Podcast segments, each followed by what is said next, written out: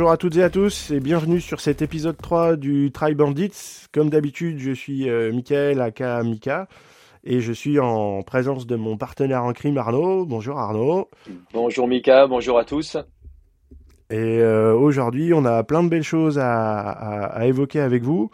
Euh, que, des, que des bombes, euh, c'est le cas de le dire. Et aujourd'hui, on va commencer avec une première petite partie actu où il y a deux, deux, c'est le cas de le dire, très très grosses actus. On a une petite interview que je présenterai, que je laisserai Arnaud, euh, Arnaud présenter. Et on a une petite surprise à la fin, c'est la petite douceur du jour euh, qu'on vous laissera en cadeau. Je laisserai Arnaud vous décrire tout ça. Voilà. Vous décrire tout ça. Euh, pour la partie actu, actu euh, Arnaud, je te, je te, laisse commencer parce que du coup c'est quelque chose que tu maîtrises puisque tu l'as déjà fait. Qu'est-ce que c'est que cette super bombe? Alors, bah, sur le week-end, qui est le week-end de Thanksgiving, qui est euh, plutôt quelque chose de, euh, très américain, euh, il y a une course qui se déroule au milieu du Pacifique sur une petite île que tout le monde connaît qui s'appelle Hawaï, et ça s'appelle les Championnats du monde Ultraman. Alors l'Ultraman, qu'est-ce que c'est? Alors c'est une, c'est pas seulement un film merdique japonais avec avec des gars qui se battent et tout ça, c'est euh, surtout une course historique qui a été pour la première fois créée en 1983. Donc ça remonte quasiment aux origines d'Ironman, puisque le premier Ironman avait eu lieu en 1978 sur l'île d'Oahu. Euh, Ultraman a toujours été euh, situé sur euh, Big Island, donc la grande île d'Hawaï, et euh, l'idée de, cette épreuve, euh, l'idée derrière cette épreuve, c'est de euh, d'avoir une compétition qui suive quasiment le périmètre de la grande île d'Hawaï sur une durée de trois jours. Donc l'épreuve se déroule sur trois jours avec un cut-off systématique de 12 heures par jour. Dès l'instant où vous ne finissez pas l'épreuve du jour dans la, la durée allouée de 12 heures, euh, vous êtes, euh, vous, vous serez jamais considéré comme finisher. Vous serez considéré comme participant si le lendemain vous voulez reprendre le, la deuxième épreuve, mais vous serez jamais appelé un finisher. Donc le, le premier jour, c'est euh, 10 km de natation et 145 km de vélo. Le deuxième bon jour, appétit. ouais, bon appétit. Le deuxième jour, vous allez le roter un peu, c'est 275 km de vélo. Et le troisième jour, dessert, fromage dessert, pousse café, euh, la poire et tout ça. 84 km de course à pied sur la Quinque entre Avi et Kona. Donc euh, c'est une joyeuserie. Euh, la façon dont euh, les journées se, se déroulent. euh, donc chaque matin, il y a un départ hein, qui est à peu près vers 6h30. Donc savoir que c'est une course qui a lieu à peu près euh, 7 à 8 semaines après l'Ironman d'Hawaï et le climat sur la grande île d'Hawaï est quand même un petit peu différent. C'est-à-dire que la température de l'océan elle perd entre 1,5 à 2 degrés entre l'Ironman et Ultraman.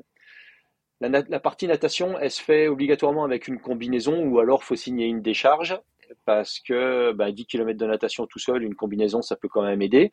Les températures sont plutôt vers 25-26, donc la combi, on, la supporte plutôt pas mal. Les intensités sont un petit peu plus faibles et les vents dominants sont un petit peu différents, donc il est pas rare d'avoir des conditions euh, de natation qui sont un petit peu plus compliquées que lors de l'Ironman. Et la natation, elle est globalement simple. On part du départ de l'Ironman, tout droit jusqu'au Sheraton, qui était euh, l'ancienne transition 2 euh, de, de l'Ironman, à l'époque où ça allait courir dans le pit et tout ça. 10 km le long de la côte, globalement contre-courant. Euh, la côte d'Hawaï, c'est Paul et Land, donc c'est vachement découpé. Euh, Il y a pas mal de baies qui se remplissent et qui se vident au, au gré des marées. Le départ, il est donné à la morteau, donc euh, quand euh, la, marée est étale. Alors, c'est pas des grosses marées comme en Bretagne, mais il y a quand même une, 1m50 à 2 mètres d'incidence. Et comme c'est quand même 10 km et que l'affaire n'est pas réglée en l'espace d'une heure, euh, la marée, a quand même des grosses, grosses influences parce que quand les petites baies ont tendance à se vider, euh, bah, ça crée des courants qui ont tendance de vous amener euh, soit à l'extérieur, soit euh, de vous balader un petit peu au-dessus des coraux. Alors c'est une natation qui est vraiment magnifique parce que sur 90% on voit le fond. Alors les profondeurs vont aller de quelques mètres à 30 mètres. Il y a quelques parties où on voit pas le fond, mais en règle générale, c'est vraiment une natation qui est vraiment sublime. Vous êtes tout seul, on est toujours accompagné d'un kayak, c'est-à-dire que chaque participant a un kayak qui doit le suivre, à la fois pour son ravitaillement et pour des questions de sécurité. Sécurité parce que euh, Déjà, il faut, il faut rappeler que Ultraman, c'est 40 participants max parce que vous êtes obligé d'avoir votre, euh, votre équipe euh, qui vous suive pour vous ravitailler tout au long. Donc, euh, ça veut dire 40 nageurs, ça veut dire 40 kayaks, donc ça fait quand même un peu de monde dans l'eau.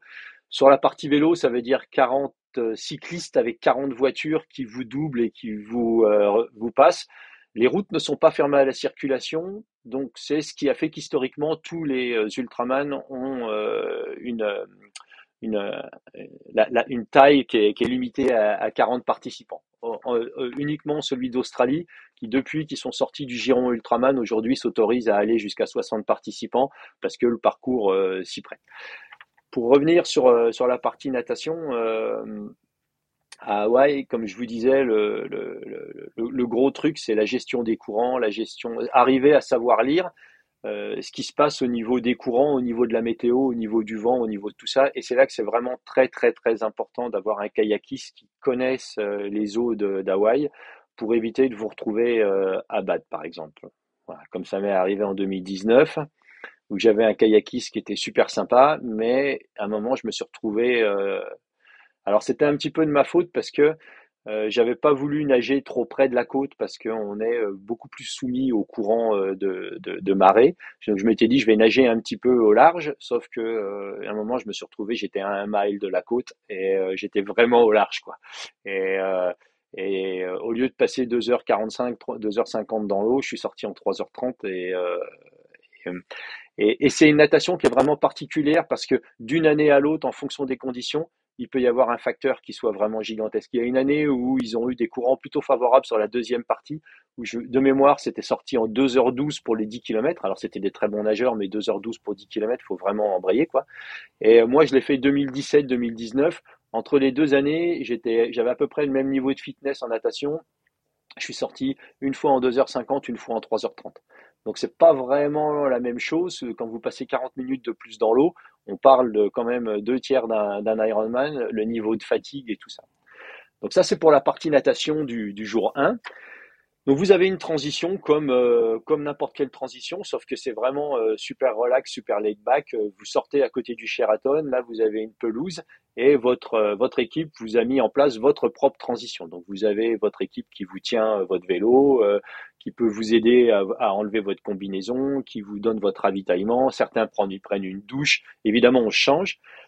Et derrière, vous partez, le chrono continue à tourner, lui, et on part pour 145 km de vélo qui sont extrêmement difficiles parce que euh, ça part plein nord direction le parc euh, national des volcans, euh, vers le où il y a le, cratère du, du je vous ferai un jour un cours de géographie sur sur Hawaï, hein, donc, mais pas, pas aujourd'hui. Donc en fait, ça part plein nord, plein vent dominant, 145 km, profil montant, 3000 mètres de dénivelé positif à peu près sur la première journée le vent dans la gueule. Et quand je dis le vent dans la gueule, c'est vraiment le vent dans la gueule. C'est 40 à 60 km heure de vent dans la gueule tout le long. Donc c'est vraiment 145 km qui sont super, super, super durs.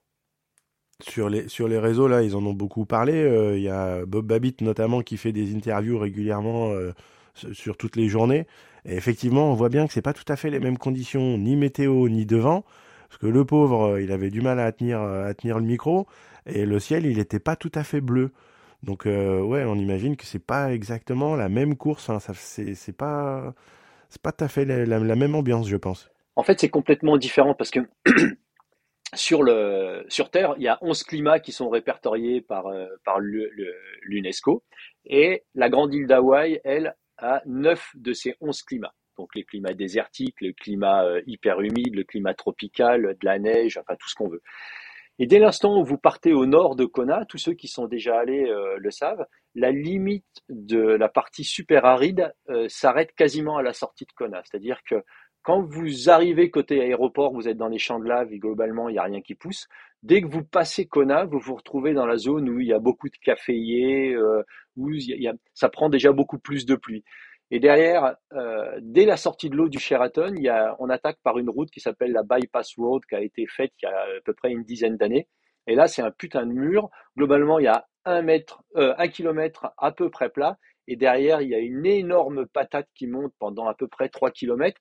Ça commence à 5, 10, 15, ça finit 22, 23% avant d'arriver euh, avant d'arriver au feu rouge. Ce qu'il faut savoir, c'est que, et donc ça, il y a à peu près 10 miles entre euh, le départ du vélo et la, partie euh, en haut de la bosse. Et votre, votre équipe, votre crew, votre voiture n'a pas le droit de vous aider sur cette partie-là. Donc, c'est-à-dire qu'il faut partir avec au moins votre nutrition pour faire ces premiers 10 miles, au moins de quoi réparer votre vélo si vous arrive une merde. Et, euh, et aux US, euh, le sport national, c'est un peu de balancer des boutanges de bière sur le bord de la route. Alors, avant l'Ironman, ils ont tendance à bien balayer la Queen. Ultraman, c'est une petite course. Les mecs, ils se font pas chier à balayer la route globalement, le bord des routes n'est pas toujours jojo. 2019, Arnaud, départ 10 km, 3 crevaisons en 10 km, un GP 5000 morts, euh, plus, de, plus de trucs. Donc j'ai fini le dernier kilomètre avant de rejoindre ma voiture qui m'attendait en poussant le vélo avec les cales. Il faisait 40 degrés, c'était vraiment un truc de dingue. Mais donc voilà un petit peu, donc ça c'est le départ du parcours vélo. Et dès l'instant où vous arrivez en haut de cette bosse, on va direction Captain Cook et euh, le, la géographie, le, climat est complètement différent. On arrive dans une zone qui est beaucoup plus humide euh, déjà, c'est beaucoup plus plat et euh, a un, ça, ça vallonne un petit peu. La, grosse difficulté par rapport à l'Ironman, c'est que euh, il a, les routes ne sont pas fermées à la circulation. C'est le week-end de Thanksgiving et il y a quand même pas mal de trafic. Et ça, c'est quelque chose qu'il faut vraiment faire gaffe. On peut difficilement rouler comme on le fait lors de l'Ironman, la tête dans le guidon en suivant la ligne euh, faut quand même vraiment faire gaffe à sa gueule parce que euh, les Américains avec des gros gros pick-up, euh, ils sont pas tous super fins et euh, l'aspect prudence est, est quand même à penser. D'ailleurs, pour ceux qui vont aller faire Hawaï en tant que compétiteur pour l'Ironman cette année, c'est quelque chose qu'il faut penser en dehors des jours de course aujourd'hui. vraiment, soyez super prudent quand vous roulez sur la Queen K et tout ça parce que euh, ça peut être un petit peu euh, dangereux. Le côté fun que l'on a tendance à voir sur les vidéos de Sanders et compagnie est, pas toujours là. Et pour revenir sur le jour 1, en fait, donc on se dirige vers le parc euh, des volcans. il y a toute une partie ondulante, une bonne descente où là, on arrive à un endroit qui est extrêmement exposé au vent. Euh, certains compétiteurs ont même parfois à, poser le, pied hein, parce que tellement la partie descendante est dangereuse. Il y avait un compétiteur indien euh, qui, est, un ami à moi en 2017 et 2019 et euh, il n'avait pas fait le cut-off parce qu'il était vraiment terrorisé dans la partie descendante parce que le vent était vraiment vraiment dangereux. pour la petite idée, moi j'ai roulé avec des 303 zip, hein, donc des 40 mm uniquement. parce que parce qu'il y a vraiment des parties qui sont extrêmement extrêmement vantées. Et là, à peu près vers le kilomètre 60, on arrive euh, dans le bas d'une descente, on arrive au niveau de la mer, et là, on attaque clairement la montée euh, vers les volcans.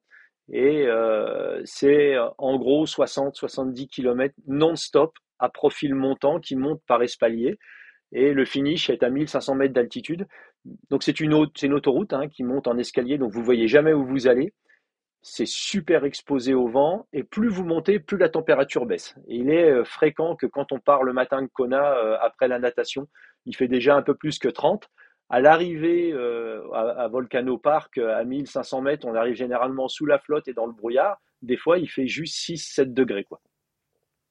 Donc il y a vraiment une amplitude de température qui est importante et c'est très très très fréquent de voir des, des compétiteurs qui font pas le cut-off de 12 heures la première journée, parce que si vous passez un petit peu trop de temps dans le bouillon, euh, globalement, vous n'avez pas le chance de, finir le, de finir le parcours. Quoi.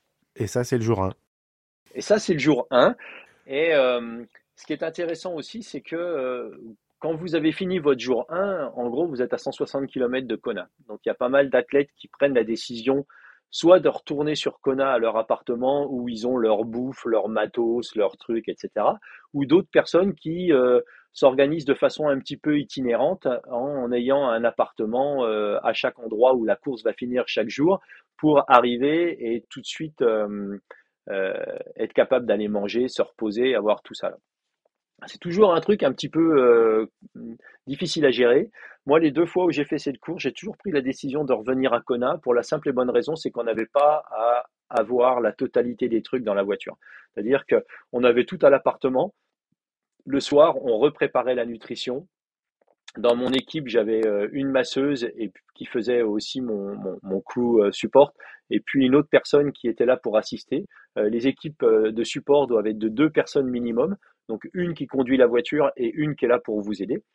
Et donc vous aider, c'est vous passez des gourdes, vous passez votre ravitaillement, euh, changer une roue en cas de crevaison, euh, vous passez une veste de pluie, euh, tout ça. Tout ça, c'est possible, tout ça, c'est faisable. Et c'est aussi une des raisons pour laquelle le, c'est limité à 40 personnes, parce que imaginez 40 bagnoles qui doublent des compétiteurs en permanence, c'est vraiment compliqué. Donc c'est pas le Tour de France, hein, on peut pas vous passer des gourdes par la fenêtre en roulant. votre, votre équipe est obligée, elle, de s'arrêter sur le bord de la route et de vous tendre euh, ce que, vous pouvez lui demander. Alors, c'est ça qui est vraiment rigolo parce que la partie vers Volcano est tellement vantée que des fois, quand euh, vous passez vers votre équipe qui est sur le bord de la route, euh, ils ont du mal à vous entendre et ils ont du mal à comprendre ce que vous pouvez leur demander. Quoi. Donc, il y a vraiment une partie de travail avec votre équipe qui est, et de préparation à, faire en amont pour être sûr que bah, vous vous comprenez bien et qu'il n'y ait pas de malentendu. C'est-à-dire que quand vous demandez du coca, euh, ils ne comprennent pas que vous ayez envie de faire caca. Voilà. Et donc l'arrivée se fait euh, du jour 1 se fait à Volcano National Park dans une ancienne caserne militaire. Et si vous dormez là, vous êtes, euh, comme il n'y a pas d'Airbnb ou d'appartement, vous êtes obligé de dormir dans l'ancienne caserne militaire, dans des bunk beds euh, à l'armée, euh, un truc raid. Si vous n'avez pas de chance, vous tombez avec un mec qui ronfle, globalement vous dormez pas. Le lendemain, c'est pillé. Donc moi, j'avais toujours fait le choix de retourner sur Kona. Ça fait 160 bornes le soir et 160 bornes le matin pour revenir au départ mais au moins je dormais dans mon lit, au moins j'avais la possibilité d'avoir accès à mes ravitaillements, au moins j'avais la possibilité de d'aller faire des courses à Kona s'il me manquait quelque chose, etc. Et puis dans la voiture, euh, je me foutais à l'arrière, c'était euh, mes équipiers qui conduisaient, et ça permettait déjà d'entamer un petit peu la récup, de penser stratégie en fonction de, du classement. Quoi. Donc le cut-off est de 12 heures, et le lendemain, rebelote, redépart au même endroit, à l'endroit où vous avez fini euh, la veille. Et là, on part en fait, le, finish du jour 1 est au Parc national des volcans. C'est quasiment le sommet de la route. Et là, on repart directement en descente direction Hilo, qui est l'autre côté de l'île, qui est une partie les plus pluvieuses euh, au monde, puisque je crois que Hilo, c'est genre 320 jours de pluie euh, par an. Donc, encore une fois, on change complètement de paysage. C'est extrêmement vert, c'est subtropical, c'est magnifique. Les routes sont glissantes humide en permanence, donc euh, des ruissellements, euh, un petit peu de caillasse, euh, un petit peu tout ça. Et là, on est clairement sur le samedi de Thanksgiving, donc les Amerlocs, ils sont tous énervés, chaud cocotte, ça roule, tout. La traversée d'îlot est, toujours un petit peu chaude. Il y a huit feux rouges et l'obligation est de s'arrêter au feu rouge. Donc le premier feu rouge, il arrive à peu près au kilomètre 45-50. Et là, c'est un petit peu la loterie parce que euh, vous arrivez au loin, vous voyez les feux. Si vous le voyez au feu vert, ben, vous avez une chance, euh, beaucoup de chances qu'il soit rouge quand vous allez arriver. Euh, si vous les voyez au rouge, c'est à vous de gérer un petit peu tout ça. Donc cette première partie, dès l'instant où on part en vélo, donc euh, on part pas échelonné, hein, c'est une course, le drafting n'est pas autorisé, mais tout le monde part ensemble. Et les 40 premiers kilomètres, globalement, c'est profil descendant. Route mouillée, vent dans le dos. Donc là, c'est la fête du slip. Tout le monde roule à bloc. Euh, c'est vraiment un truc de dingue. Moi, euh, les, deux années où je l'ai faite, euh, j'ai fait quasiment 90 km les deux premières heures. Donc ça va vraiment très très vite. C'est de la, enfin, faut, faut pas avoir peur, quoi. Donc, faut vraiment pas avoir peur. Et quand on arrive dans Hilo, il y a cette histoire de, de, de feu rouge. Et puis derrière, on part sur la partie certainement la plus belle de l'île, qui euh, malheureusement a été bien endommagé par les dernières éruptions volcaniques de 2019 et de 2020. Il y avait une route qui s'appelait la Red Road, la route rouge, simplement parce que la géographie, c'est une espèce de roche rouge qui était là, et c'était une toute petite route qui longe la côte. Et vous avez ces petites cabanes multicolores euh, qui ont euh, plusieurs dizaines d'années, voire des centaines d'années, qui sont en bord sous des palmiers sur une côte qui est extrêmement découpée avec une mer bleue. C'est certainement un des plus beaux endroits au monde. Mais c'est extrêmement difficile, c'est-à-dire que c'était vraiment un parcours qui était euh, heurté, euh, des tout petits coups de cul, euh, du 10-12% pendant 50-100 mètres et paf, ça redescend et tout ça. Et la particularité depuis 2019, c'est que cette route rouge, ben, la fin de la route rouge, globalement, elle n'existe plus, elle n'est plus là. puisqu'il y a une coulée de lave qui fait à peu près 30 mètres qui passe en travers. Donc vous arrivez au bout de la route rouge, vous tombez sur la coulée de lave, demi-tour droite et on repart dans l'autre sens, à contresens. Et c'est un petit peu la particularité de ce nouveau parcours, c'est qu'on croise euh, les concurrents. C'est le seul moment en fait dans cette course-là où vous avez la possibilité de juger de votre avance par rapport euh, à la concurrence. Et c'est la seule possibilité également pour eux de savoir un petit peu où vous en êtes, quoi. Parce qu'il n'y a pas de tracking GPS, il n'y a pas de tout ça. Il y a quelques spotters qui passent des informations à l'organisation, mais euh, on est toujours un petit peu livré euh, à nous-mêmes et c'est très rare de voir des gars qui se regroupent et qui roulent un petit peu ensemble parce que 275 km, c'est quand même une grande sortie. Et euh, de se caler au rythme de quelqu'un qui peut être ou un peu trop rapide ou un peu trop lent par rapport à vous, ça peut avoir des impacts énormes. Donc ça, c'est euh, la première partie du jour 2, euh, la traversée d'îlots, et après on suit la côte, le parcours est vraiment sublime, c'est une route qui est un peu plus grande, qui serpente, qui va rejoindre, vous allez buter contre la vallée de Waipio, et derrière il y a une très très longue montée sur, sur Waimea, euh, qui est extrêmement exposé au vent de nouveau, extrêmement humide. Euh, moi, en 2017, sur les 275 km, on a fait 245 km sous la flotte. Euh, et c'est vraiment particulier parce que il y a des parties qui sont très froides, très humides. Donc dès l'instant où on descend, bah, qui fait 12-13 degrés et que vous êtes mouillé, bah, on peut vite avoir froid. Donc il y a toute cette, cette gymnastique du changement, de, de, du rhabillage, du déshabillage en permanence. Aussi, euh, moi j'avais pris le choix euh, d'avoir euh, des surchaussures étanches parce que avoir froid aux pieds c'est vraiment quelque chose qui est désagréable. Et bah, il faut les mettre, hein, il faut les savoir les enlever aussi à certains moments, parce qu'une fois qu'on est arrivé à Waimea, on est à peu près au kilomètre 200. Et depuis Waimea, il y a une très très longue descente où vous redescendez sur Kauai, où là on récupère, on retraverse l'île et on récupère la, partie du parcours de, de l'Ironman depuis Kauai jusqu'à Avi pour euh, la montée euh, finale sur, euh, sur Avi, qui fait 18 miles, ça fait 32-33 km, donc c'est quand même une longue montée. C'est pas très dur, vous n'avez pas de gros pourcentage, mais plus vous avancez vers Avi, plus vous êtes dans le vent, en fait, encore une fois. Et plus le pourcentage il est important, plus ça monte, plus c'est dur. D'ailleurs, de toute façon, c'est pas compliqué. Vous arrivez à Avis, euh, tous les arbres ils poussent à 45 degrés. Euh, enfin, il y, a des éoliennes partout. Euh, il y a une raison pour laquelle on met des éoliennes. Hein, c'est pas, pas pour faire beaucoup. Et, et, l'arrivée se fait à Avis, 275 km. Encore une fois, 3000 mètres de dénivelé plus la TVA. Et, euh, et, là, vous vous retrouvez encore une fois à une centaine de kilomètres de, de Kona. Donc, encore une fois, le choix de faire euh, l'aller et retour sur Kona, euh, savoir ce que vous faites et tout ça. Euh, c'est un parcours qui est vraiment magnifique.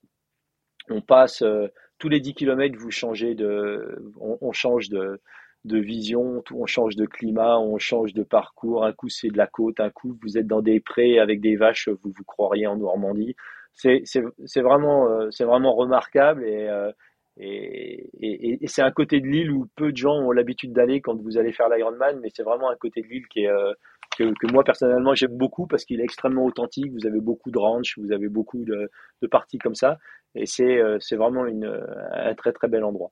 Donc l'arrivée est à vie fin du jour 2, pareil, 12 heures de cut-off. si vous êtes en dehors de ça, ben, tant pis pour vous. Hein, on va revenir l'année prochaine, reprendre un ticket de loterie.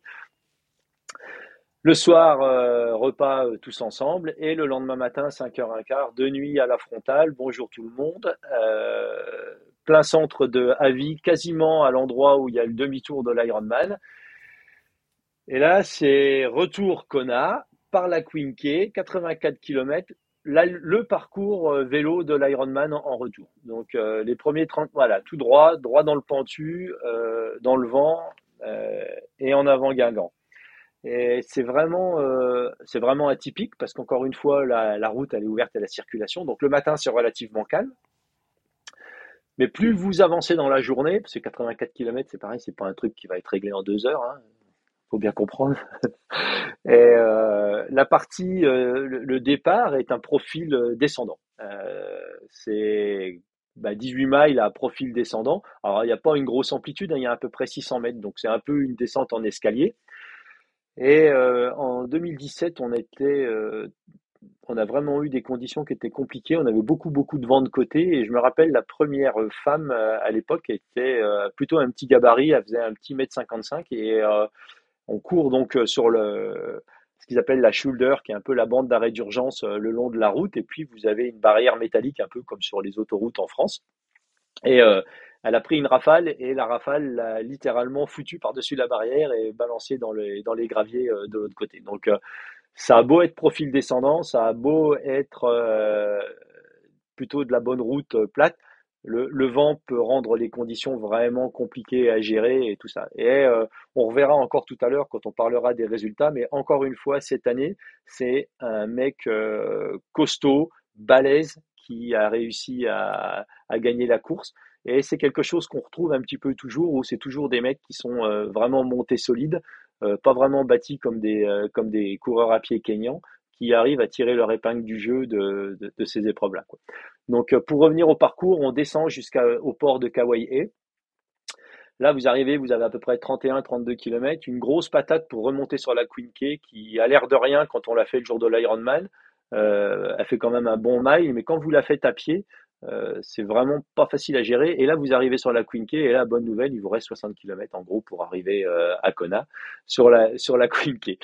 Et, euh, et là, vous êtes littéralement seul au monde. Quoi. C'est les voitures, le trafic, des coups de klaxon quand vous passez, et ça monte, et ça descend, et ça monte, et ça descend, et ça monte, et ça descend non-stop. Et quand vous arrivez à, à Kauai en bas, si c'est un jour relativement clair au niveau de la météo, vous voyez euh, la pointe de Kona euh, qui, est, là. Et mentalement, c'est vraiment un run qui est extrêmement difficile. Bah, déjà, c'est 84 km. Plus vous avancez dans la journée, plus il fait chaud.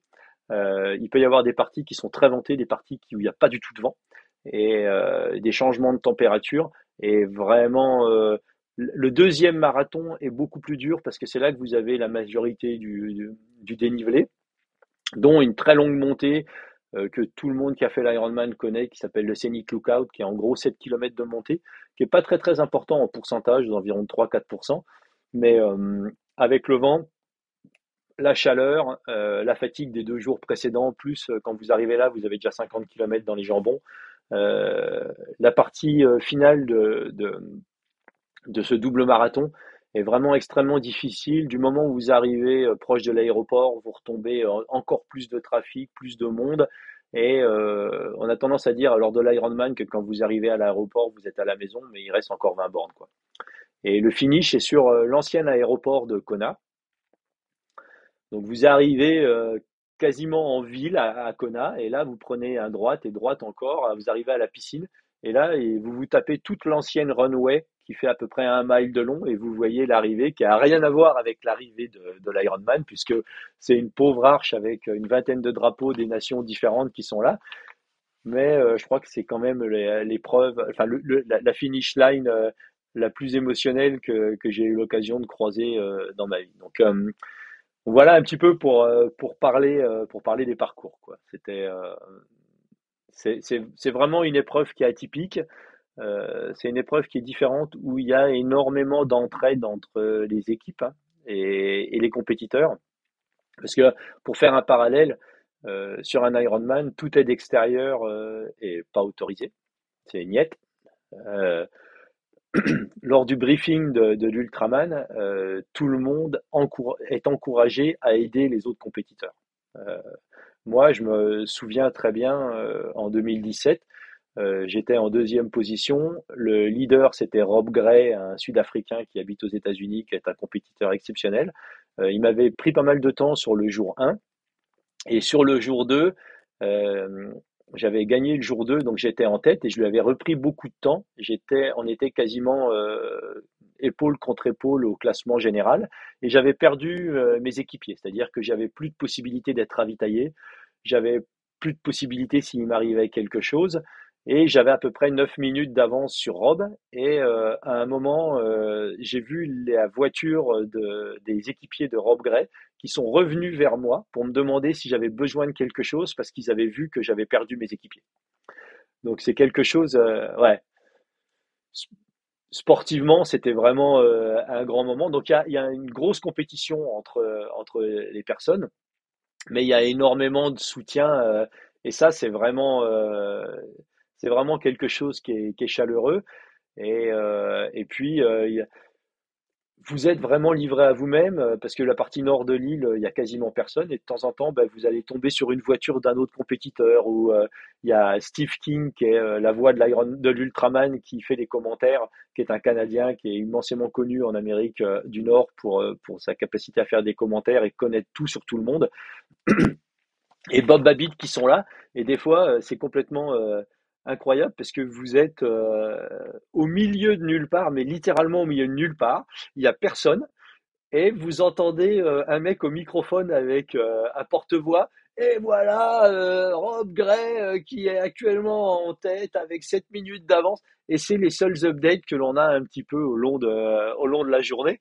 Et, et le soir, il y a toujours beaucoup de, beaucoup de camaraderie. Euh, c'est vraiment, vraiment, vraiment euh, de très, très, très, très belles épreuves que j'encourage euh, les gens à faire. Évidemment, il faut une préparation un petit peu plus spécifique parce que c'est quand même un petit peu plus long qu'un Ironman. Le fait que ce soit sur trois jours, ça rend l'épreuve beaucoup moins difficile qu'un double Ironman, par exemple. C'est-à-dire que vous avez quand même 12 heures où on peut se reposer. L'énorme différence entre une épreuve enchaînée et ça, c'est que le soir, ben, vous pouvez vous faire masser, euh, vous pouvez prendre une douche, vous pouvez dormir dans un lit et vous pouvez euh, surtout vous alimenter, euh, faire un repas décent, conséquent, ce que vous avez envie quand vous avez envie. Et ça, sur la durée des trois jours, ça change énormément de choses parce que c'est vraiment, vraiment une course à celui qui bouffera le plus parce que les, meilleurs devant, euh, c'est des, des courses qui jouent entre 20 et 22 heures euh, sur trois jours. On brûle énormément de calories et euh, si jamais vous ne remplissez pas, si vous ne refaites pas vos niveaux le soir, vous êtes tranquille que le lendemain c'est extrêmement compliqué. Et j'ai toujours été surpris, j'en ai fait quatre des Ultraman, j'ai toujours été surpris. Alors le soir on rentre, on se fait masser, on se douche, on prépare le matériel et derrière on va se mettre, on mange, on se fait péter le ventre et on va se mettre au lit. Et des fois, le matin, le lendemain, on est dans, un niveau de fraîcheur qui est, euh, qui, est, vraiment impressionnant, contrairement à quand, on, par exemple, on fait un Dubai Ironman ou quand vous posez le vélo après 360 bornes et que vous passez en transition pour 5-10 minutes, euh, le temps de faire pipi, caca et vous mettre de la vaseline, et qu'il faut repartir pour 84 km, c'est pas tout à fait la même musique. Euh, je ne suis pas intervenu parce que j'avais juste envie de te laisser parler et je pense que c'était c'était magique, il n'y avait pas besoin de faire mieux. Par contre, faut, là maintenant, on va remettre un petit peu les choses dans leur contexte. Donc, on parle d'une épreuve sur trois jours, avec un total à peu près 515 km, 10 bornes de natte, 420 420, ouais, euh, en vélo, ouais. 420 plus 6, 6, 6000 hors taxe de dénivelé, et un double marathon au troisième jour, et à ça, ça c'est que les distances, mais les distances prises seules sont déjà un peu folles. On rajoute les conditions météo avec euh, la variabilité de ce que tu as expliqué, qui doit être terrible, parce que se préparer à la chaleur, c'est bien, mais là, il faut se préparer à la chaleur, au froid, à l'humidité, au vent, en permanence, de dos dans la quiche, et euh, les 84 km qui viennent en dessert. Euh, pour ceux qui ont fait Kona ou qui y sont allés, l'autoroute, il est tout sauf plat. En fait, ça monte, ça descend, tu vois l'arrivée, mais tu. C'est là Ah non, c'est pas là. Ah non, c'est pas là. Ah, ah ben non, c'est toujours pas là. Et dans la tête, dans la tête, mais ça doit être terrible. Alors, t'es tout seul, t'es pas avec le folklore euh, de, de l'Ironman, euh, t'es 40. Donc imagine que même s'il y a un peu l'esprit course, tu, tu, dois quand même être souvent livré à toi-même. Et, euh, et, quand on voit les vitesses, donc là, parce qu'on va parler du classement de cette année, quand on voit les vitesses de déplacement des Gugus, c'est pas non plus Enfin, c'est pas le club bête, quoi. Ah non, non, c'est pas. Pour acheter du terrain. Ah non, non, non, c'est sûr que euh, le niveau de performance. Ce qu'il faut savoir, c'est que le record à Kona, euh, sur l'Ultraman Kona pour le double marathon, c'est 2h35. Euh, pardon, c'est 5h35. 5h35. Voilà. Donc on part quand même de deux fois un marathon en 2h37 d'affilée à Kona. Donc c'est en 2h47, pardon. 2h47. 2h47 d'affilée, deux fois sur la Queen K. C'est un Mexicain qui l'a fait. Il l'a pas fait une fois, il l'a fait deux fois. Euh, Non, puis même sur le, sur le troisième jour, même si le profil il est largement descendant, Mm. quiconque a déjà fait un petit peu de la course à pied ou du trail, sait très bien que monter c'est difficile, mais descendre quand tu as les jambes en vrac, euh, si tu descends sur 20 bornes, une fois que tu as les, les quads qui sont verrouillés, c'est verrouillé. quoi. C'est fini. finis pas comme ça. Bah après, tu fais fini, comme moi, c'est-à-dire que euh, en 2017, par exemple, j'étais deuxième au classement général euh, le, le- à la fin du, du deuxième jour. Et euh, la seule chance que j'avais, c'était d'essayer de faire sauter Rob, euh, Rob Gray d'entrée de jeu. Et euh, je me suis dit, je vais leur faire peur tout de suite. Je suis parti, je suis passé aux 5 km en 19,32 et euh, aux 10 km juste en 40. Je suis passé au semi-marathon en 1,22 et des brouettes. Et, euh, et derrière, ça a été très compliqué. Quoi. Donc, euh, derrière, Hiroshima, mon amour. voilà, c'est ça. Derrière, j'ai fini en 7h30, euh, ce qui était pas trop mal. Mais euh, la deuxième, le deuxième marathon, euh, ouais, ouais, c'est très très long, quoi. C'est c'est très très long, c'est très très difficile. Et plus vous avancez dans la journée, en fait, plus il fait chaud. Et euh, plus la fatigue des jours précédents s'accumule, plus la déshydratation euh, est là. Et, euh, et vraiment la partie où on traverse les champs de lave avant d'arriver sur Kona, c'est vraiment une partie qui psychologiquement est compliquée, quoi. Et, donc là, on arrive au, classement. Donc là, cette année, ça vient d'avoir lieu le week-end dernier. Le record a été battu. Donc le record qui était un tout petit peu en dessous des 22 heures. Et là, sauf erreur de ma part, donc Simon Cochrane, il fait 20h57. 20 en dessous de 21 heures sur le cumul des trois jours. Donc ça fait 7 heures d'effort moyen par jour. Et le dernier jour, le double, il le fait en 6h09, le double marathon. Et c'est pour quiconque s'y est intéressé, Simon Cochrane, c'est pas, euh, pas un Kenyan, ce que tu disais tout à l'heure. C'est un beau, un beau bébé euh, à, courir, mais à nager à pédaler, ça doit, c'est, un, un- un parcours vraiment terrible. Ouais, ouais, c'est vraiment, euh, c'est vraiment compliqué. Alors, savoir que Simon, c'est euh, c'est un pro, hein. Euh, c'est ce qu'on appelle un pro de- du deuxième tiers. hein. C'est quelqu'un qui, il est, c'est un Néo-Zélandais. L'Ironman Nouvelle-Zélande, en général, c'est un gars qui est entre la septième et la neuvième place. Donc, il est dans, dans le dans le price money, mais c'est pas un mec qui est qui va aller jouer et gagner des courses devant. C'est un grand gars, hein, 88, je crois, euh, 80 kilos sur la balance euh, mouillé. Et euh, c'était son troisième Ultraman de l'année. Trois Ultraman euh, de l'année. Donc il a commencé euh, par euh, l'Ultraman euh, d'Australie, où euh, de mémoire il a battu le record euh, du monde à l'époque et ça a été le premier homme à passer sous les 20 heures sur l'Ultraman euh, en Australie. Donc euh, excusez-moi. Pour la petite mémoire, moi j'avais gagné, euh, j'avais gagné l'Ultraman Australie en 2016 et euh, j'avais dû mettre dans les 22 heures et quelques. Donc je prends quand même deux heures. Donc euh, c'est quand même, c'est quand même du gros. Ce qui était vraiment dommage cette année au niveau de, de l'Ultraman, c'est qu'il n'y avait pas de compétition. L'Ultraman, c'est une petite organisation, c'est un petit Ironman en fait. Le nom appartient à, à, des personnes, c'est eux qui organisent la course et c'est eux qui donnent des licences ou qui vendent des licences à certaines autres organisations autour du monde. Donc, comme tu le disais tout à l'heure, c'est une course qui fait 515 km. Donc, euh, des courses de 515 km, il y en a plusieurs dans le monde. Des Ultraman, euh, aujourd'hui, il y en a trois, il y a de quatre, pardon, euh, Ultraman Floride, euh, Ultraman Arizona. Euh, le, celui en Angleterre n'existe plus, donc il y en a plus que trois et l'Ultraman Hawaii. Alors pour arriver à s'inscrire sur l'Ultraman d'Hawaï, il faut euh, avoir fini un, un des Ultraman officiels. Alors on retombe un petit peu dans tout ce mercantilisme euh, euh, américano-américain.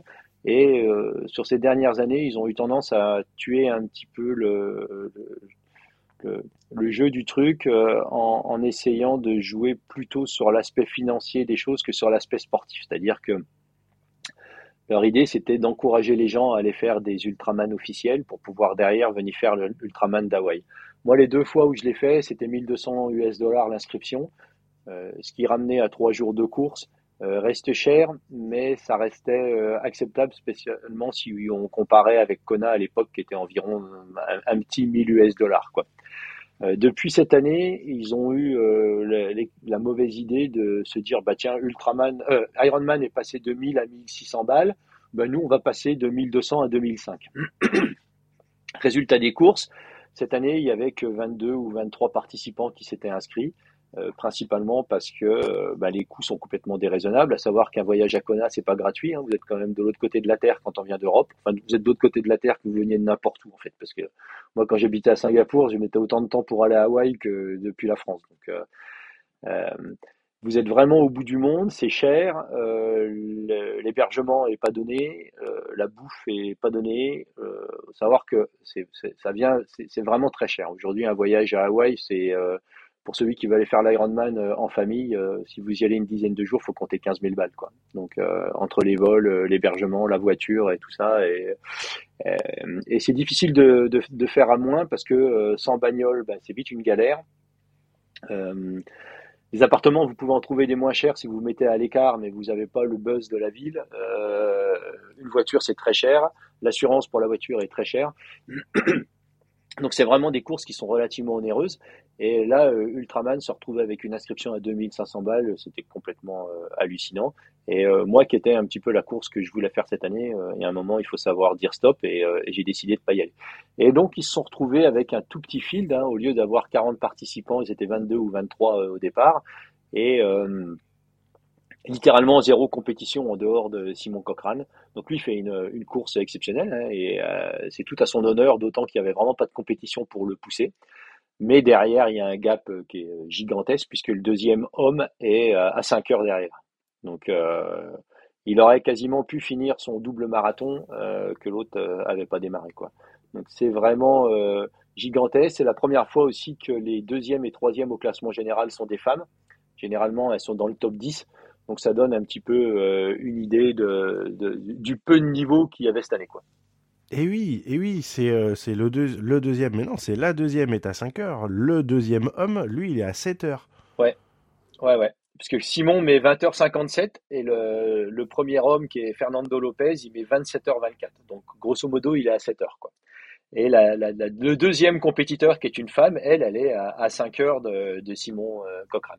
Donc ça retire rien aux performances des femmes, hein, euh, qui ont fait. Elles, surtout pas, surtout pas, parce que sur l'ultra, euh, on sait que il y a beaucoup de scientifiques qui sont mis, qui sont mis d'accord là-dessus, sur le fait que dans le domaine de l'ultra, au niveau énergétique et au niveau, au niveau biomécanique, les femmes sont beaucoup mieux constituées que les hommes pour, pour performer sur de l'ultra. Il y, y a une courbe qui était sortie il y a quelques années, comme quoi les performances sur ultra euh, sont plutôt euh, promises aux femmes au scratch que, que aux hommes.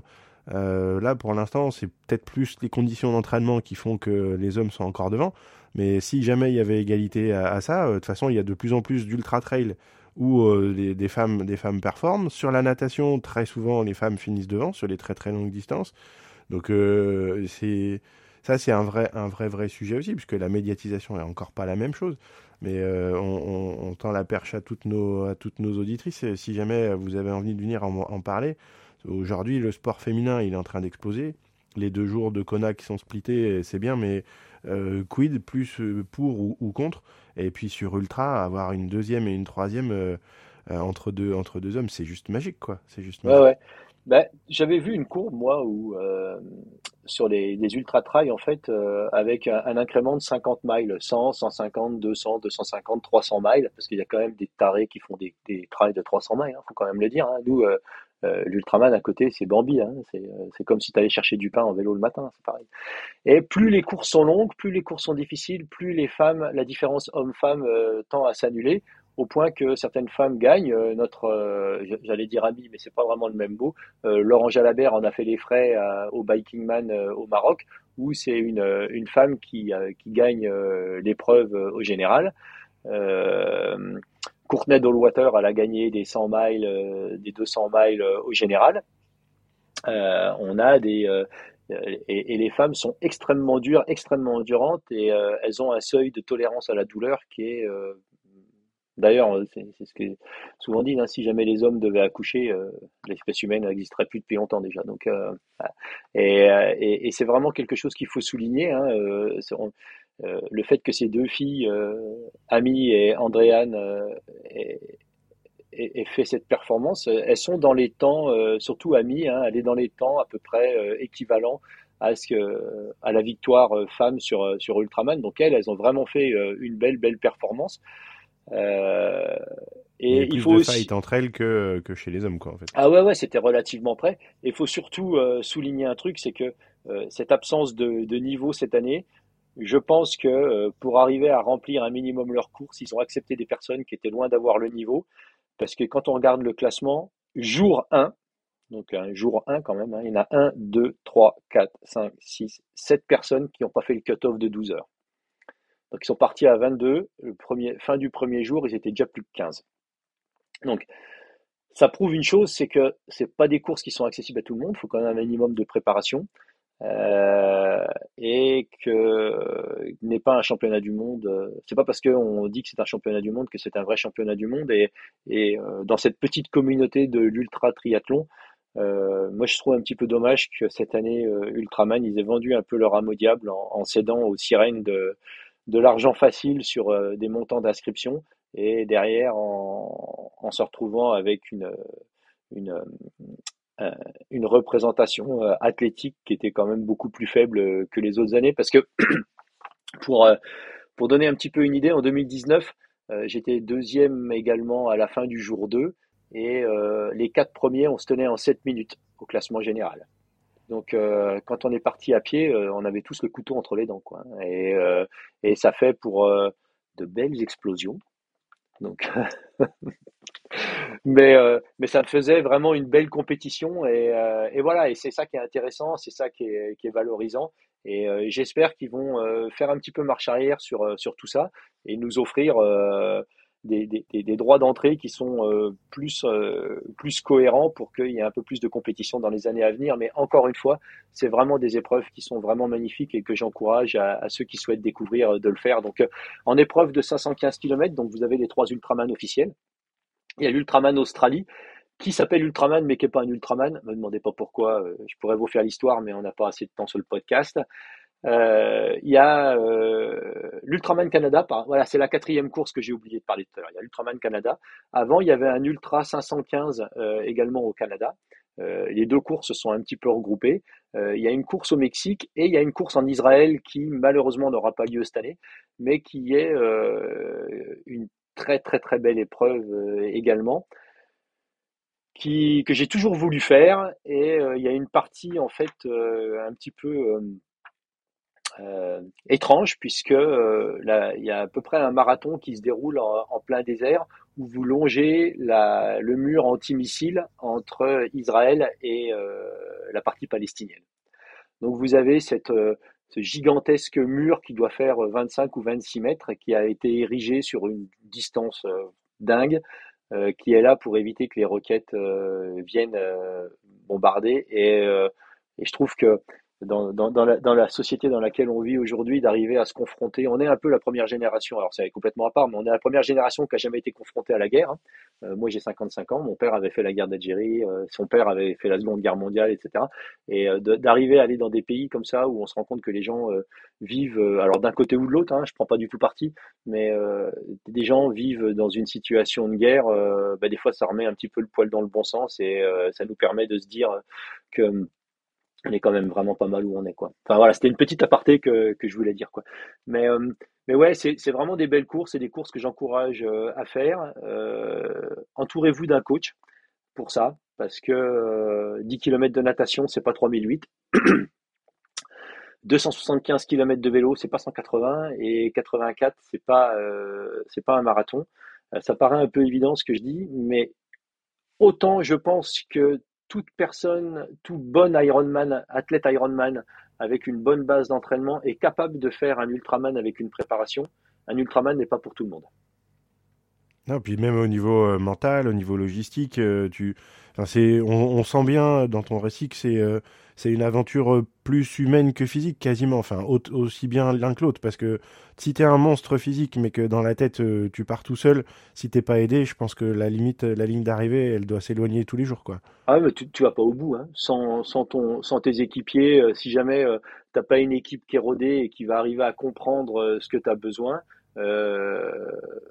C'est clair que tu vas pas au bout. Hein, et on voit des très très bons athlètes qui des fois vont se frotter à des compétitions type Ultraman et qui, euh, milieu du deuxième jour, sont dans la voiture parce que parce que parce que c'est pas pour eux quoi. Et, euh, et 10 km de natation en eau libre, si c'est un jour où ça bouge un petit peu, euh, vous nourrissez beaucoup les poissons quoi. Il faut savoir que derrière, quand vous attaquez 145 km de vélo euh, en ayant dégueulé pendant deux heures, euh, ça peut être un peu compliqué à gérer. Donc il y a tout ça. Entourez-vous de quelqu'un qui sait de quoi il parle et puis mais c'est faisable et c'est faisable et moi je l'encourage parce que c'est vraiment des belles épreuves, principalement du côté humain.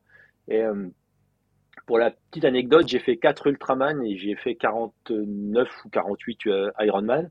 J'ai plus d'amis. Quand je dis amis, c'est des gens, si j'appelle, qu'on a un problème, qu'on a besoin d'un coup de main, on sait que les gens seront là. Je me suis fait plus d'amis sur mes 4 Ultraman que sur mes 49 Ironman. Euh, voilà. Parce que, parce qu'on partage des choses, euh, euh, qui sont vraiment particulières quoi. Et, et c'est des choses qui sont fortes quoi. Et, et je pense que il y a vraiment euh, l'ultra fait rêver pour pas mal de raisons hein. et, et ça c'est une des raisons ce côté humain et moi c'est vraiment quelque chose que, que je chéris et, et, que je chérirai jusqu'à la fin de mes jours. Super, super. Voilà, voilà. Yes, euh, on, on, passe à on passe à la deuxième petite bombe du jour. Je suis désolé, on, on saute du coq à l'âne, mais euh... pas de souci. Pas de souci. Euh, donc là, on est début de début de semaine, fin novembre, début décembre, et sur les réseaux sociaux, pour ceux qui étaient présents un peu hier, il y a eu une bombe, une bombe qui est arrivée. Il y a une très très grande équipe cycliste française qui s'est associée avec une très très grande entreprise française dans le domaine du sport. Et bien sûr, on veut parler de l'équipe AG2R, qui ne s'appelle plus AG2R BMC, mais euh, Decathlon G2R Cycling Team. Donc euh, c'est juste la bombe du moment. On savait que depuis plusieurs années, on a, on a Decathlon qui force un petit peu euh, sur, le triathlon de manière générale. Mais là, au niveau du vélo en particulier, avec la marque Van euh, dont, dont, ils sont, euh, ils les géniteurs, euh, ils ont lancé des bombes, ils sont partenaires, ils reviennent dans le peloton professionnel. Il s'est il arrêté il y a plusieurs années. Et là, ils reviennent avec euh, du matériel, mais juste incroyable pour euh, qui connaît un petit peu Decathlon. Que ce soit les vélos de route, le vélo de chrono, donc ça sera la première fois de l'histoire de Decathlon qui a un vélo de chrono. Que ce soit les équipements, parce que les casques qui sortent euh, font juste, à mon avis, très très peur dans les grosses, dans les grosses marques, dans les autres marques internationales, et avec des tarifs de dingue. De dingue. Je sais pas si vous avez déjà vu, mais qu'est-ce que t'en penses toi, Arnaud? Bah écoute, moi je pense que c'est euh, vachement rafraîchissant hein, euh, déjà pour un premier euh, truc. c'est un petit, on retombe un petit peu sur la discussion qu'on a eue avec Jérémy Morel l'autre jour quand on parlait du matériel, de tout ça.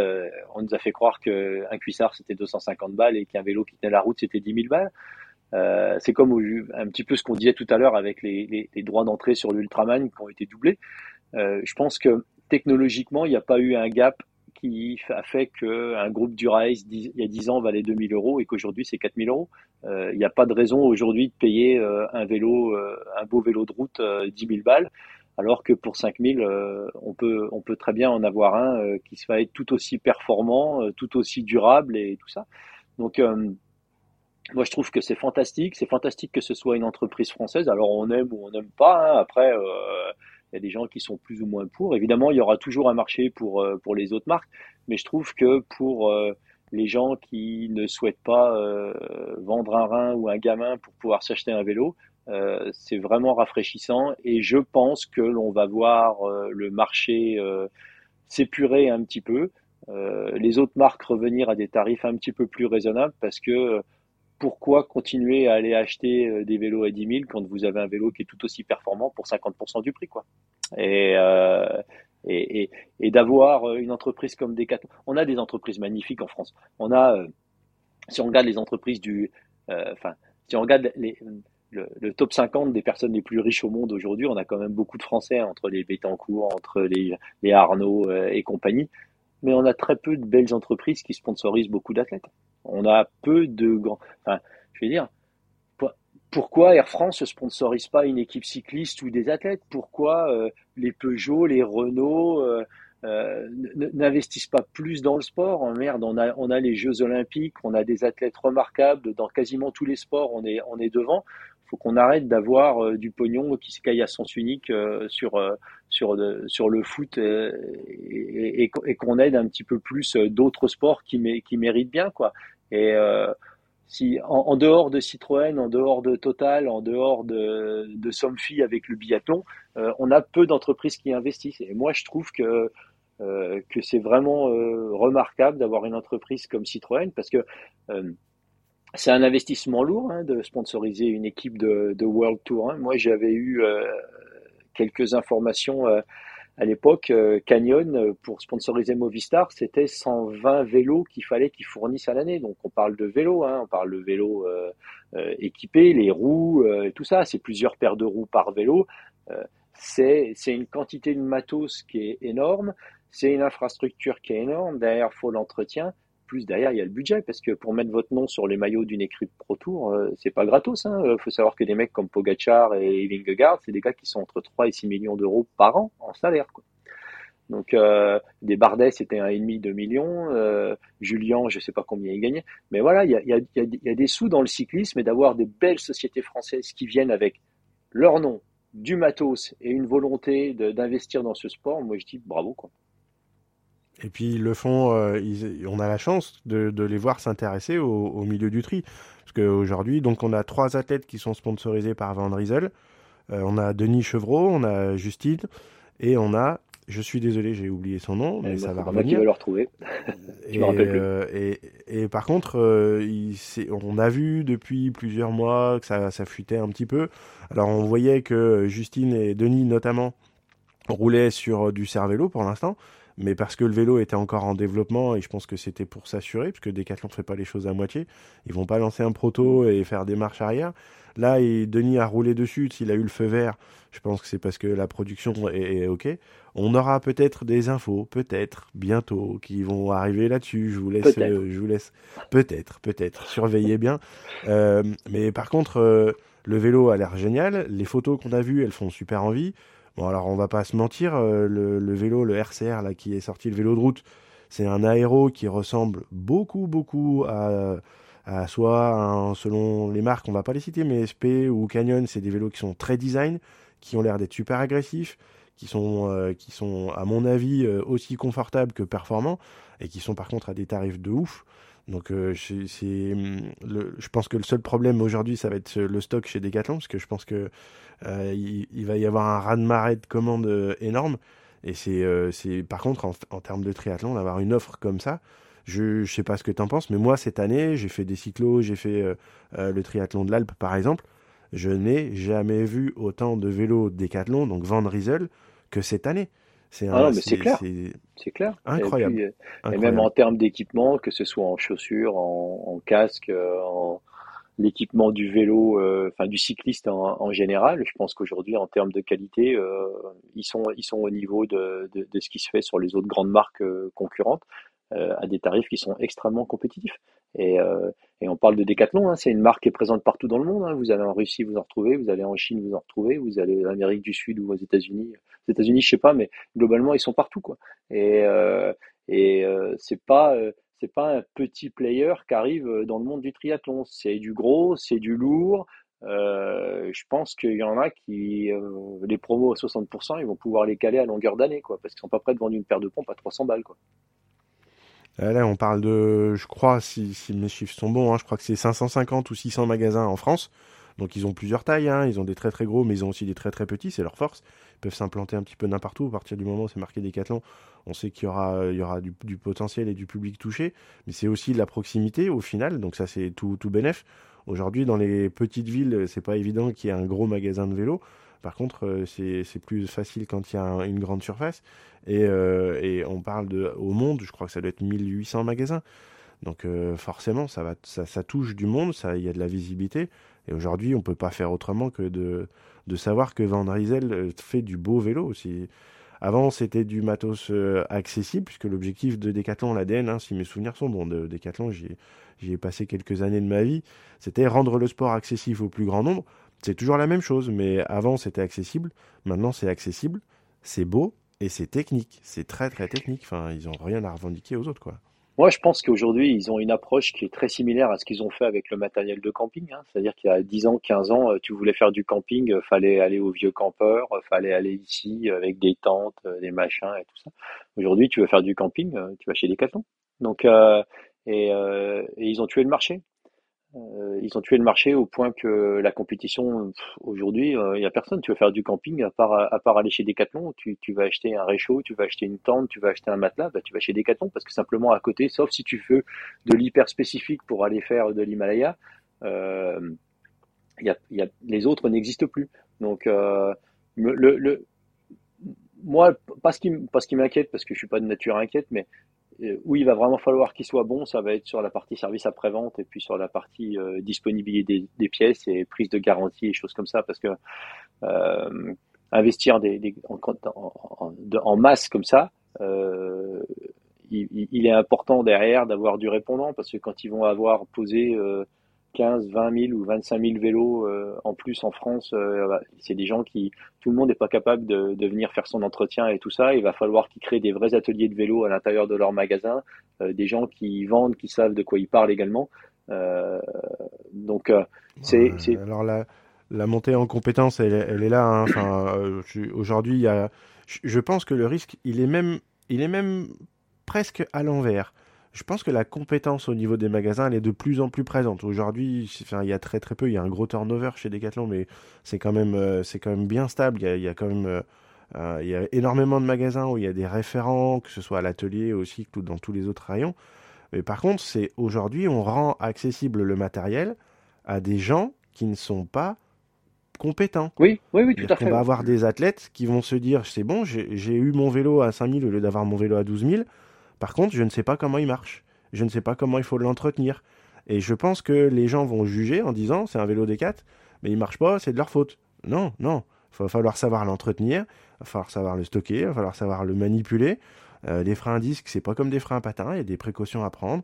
Euh, et le matériel, bah, je suis désolé, c'est un peu comme une Formule 1. Un vélo, c'est comme une Formule 1. Il faut l'entretenir comme une Formule 1. Quand on a un vélo euh, basique, entre guillemets, on peut se, se permettre de pas trop l'entretenir. Quand on a un vélo très haut de gamme, il faut un entretien très haut de gamme. et il faut se former, il faut savoir comment ça marche. C'est pas parce que le vélo, je peux le relier à une appli euh, sur mon téléphone et que je peux faire les réglages que c'est fini. Il faut faire attention aux détails, la patte de derrière, pas manipuler les freins quand il n'y a pas le disque. Des petits détails comme ça, il faut roder les plaquettes. C'est pas parce que c'est du SRAM raid qu'il faut pas euh, faire les choses bien dans l'ordre.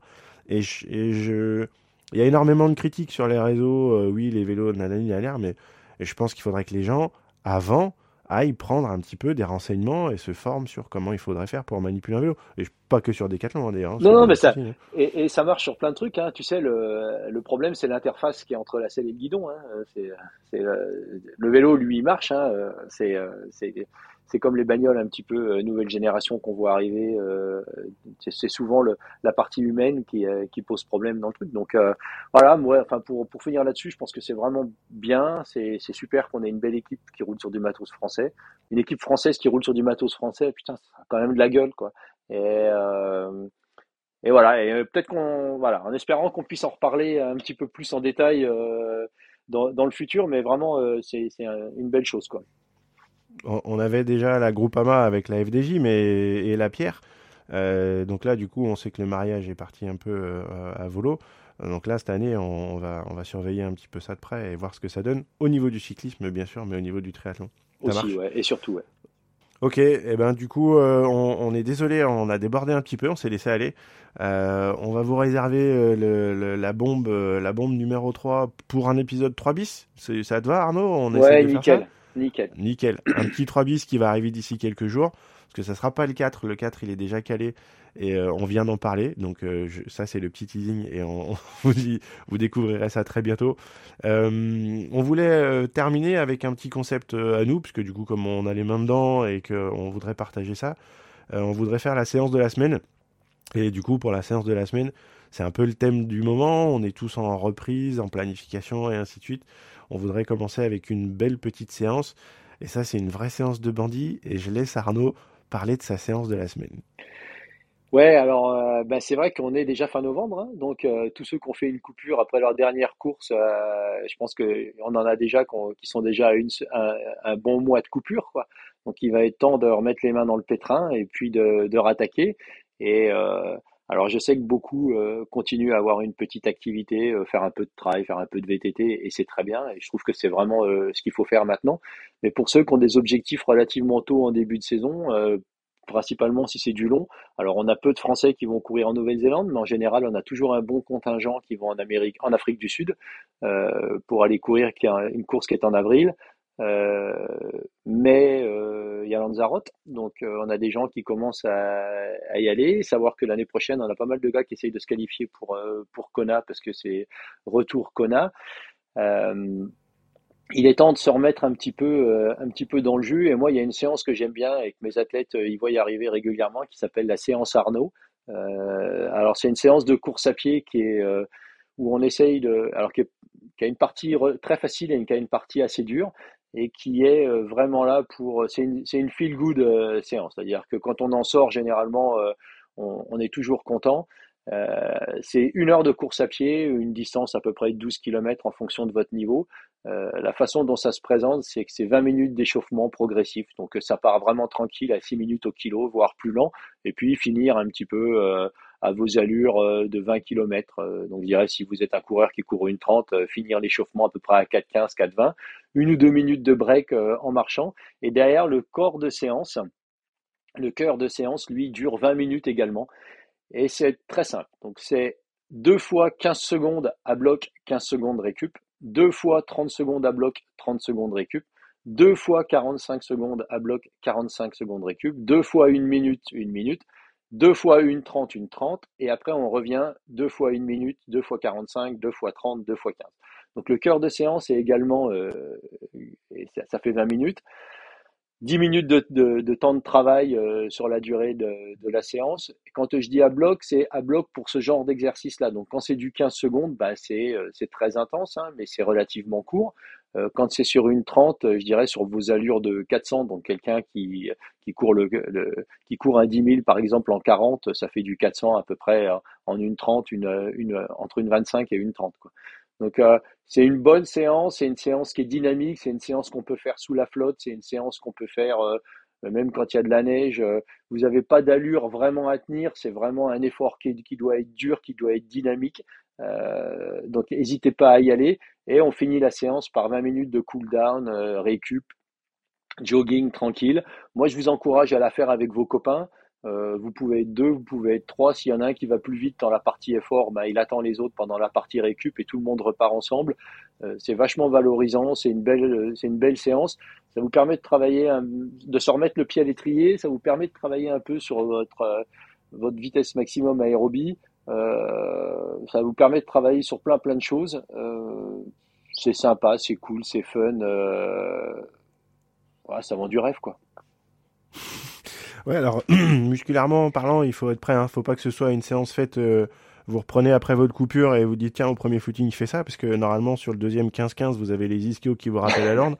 Mais euh, voilà, ici c'est quand même une, une, une, séance à placer en deuxième euh, en deuxième partie après la reprise et après avoir fait quelques efforts à haute intensité. Et effectivement, l'objectif c'est d'optimiser le temps à très haute intensité en douceur puisque c'est une séance d'introduction à tout le reste qui va suivre derrière. Ouais, et puis surtout, vous pouvez faire évoluer vos vitesses euh, au niveau de l'intensité semaine après semaine, quoi. C'est-à-dire que euh, la première semaine, bah, plutôt que quand on dit à bloc, bah, c'est à bloc par rapport à votre fitness du moment. Donc, euh, bah, c'est l'important de travailler avec la perception de, de, de, vitesse plutôt que de, travailler avec des vraies allures, parce que après une coupure, personne sait où on en est au niveau des allures et, euh, et, il est important de travailler plutôt au feeling et euh, moi, avec mes athlètes, on a grosso modo cinq niveaux euh, d'allure qui sont, euh, qui sont définis. Euh, facile, modéré, steady, solide et, et hard. Et, et, voilà, c'est ça qui est important, ça vous permet de les faire, de les faire évoluer parce que euh, ce qu'il faut bien comprendre, c'est qu'on a tous des jobs à côté, on a tous une famille, on a tous un niveau de fatigue qui est fluctuant.